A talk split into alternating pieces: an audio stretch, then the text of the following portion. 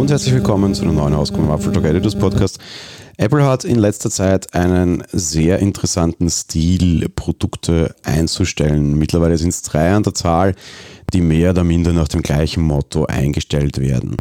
Sie werden nicht einfach aus dem Angebot genommen, sie werden nicht einfach aus dem Sortiment gestrichen. Wir sehen nicht einfach schon über Wochen und Monate im Vorfeld, dass irgendwelche Lagerbestände runtergehen, dass in manchen Ländern, Regionen oder bei manchen Händlern irgendwie die Lieferzeiten eklatant in die Höhe gehen. Nein, wir sehen einfach irgendwie meistens an Freitagen oder Samstagen auf der Homepage einen Hinweis, solange der Vorrat reicht als wären es irgendwie limitierte Güter, die irgendwie ja, auf, irgendwelche Ressourcen zugreifen, die irgendwann nicht mehr nachwachsen, unter Anführungsstrichen.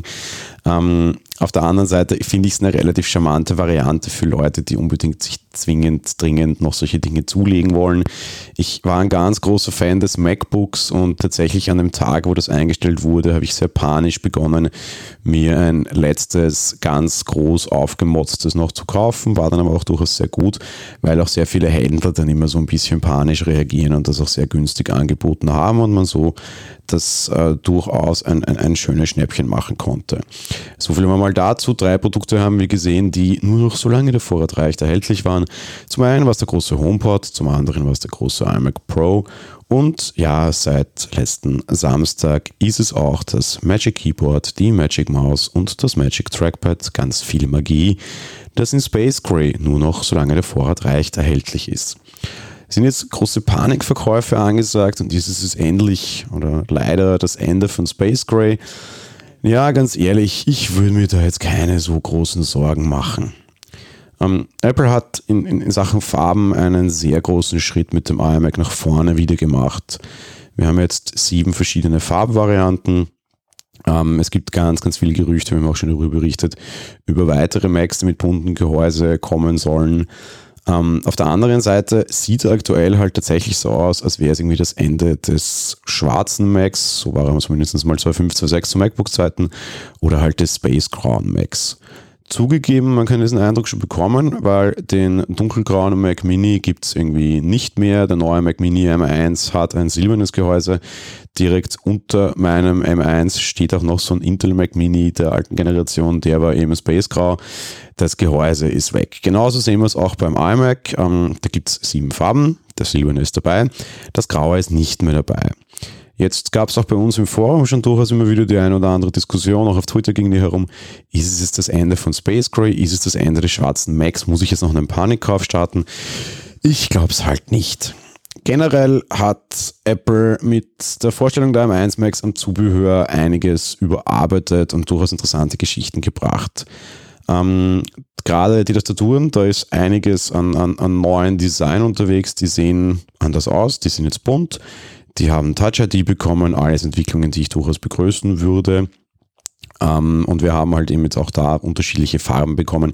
Nicht nur für die Tastatur, sondern auch halt tatsächlich fürs Magic Trackpad und für die Maus.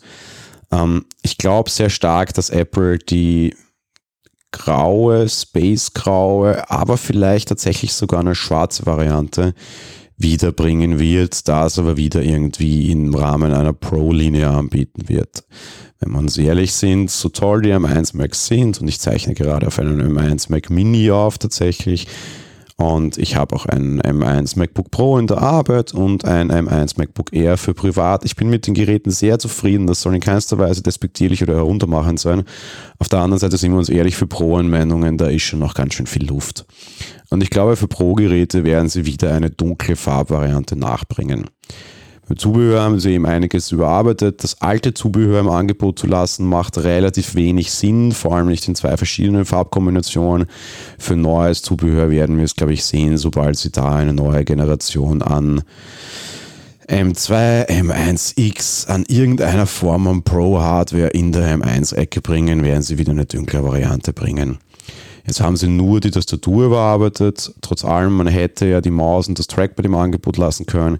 Sind wir uns aber ehrlich, all diese Dinge gehören irgendwie zusammen. Ich kenne sehr wenige Leute, die irgendwie, was ihr Zubehör betrifft, irgendwie durchmischen und durchwechseln.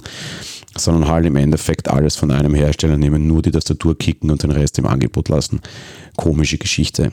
Generell für euch ein guter Tipp. Gefällt euch das und habt ihr nicht vor, jetzt irgendwie bald mit Face ID und Co. irgendwie herumhantieren, äh, mit, mit Touch ID und Co. irgendwie in der Tastatur herumhantieren zu wollen und würdet ihr euch nicht ärgern, wenn so eine Tastatur käme, dann schlagt durchaus zu. Aktuell gibt es die Dinge ganz schön günstig und das ist sicherlich ein sehr guter Zeitpunkt, das aktuell zu kaufen, wenn ihr Interesse habt. Ihr solltet schnell sein, all die anderen, solange der Vorrat reicht, Produkte waren relativ schnell ausverkauft. Das war's für die heutige Folge. Wir hören uns dann morgen wieder. Bis dahin. Ciao.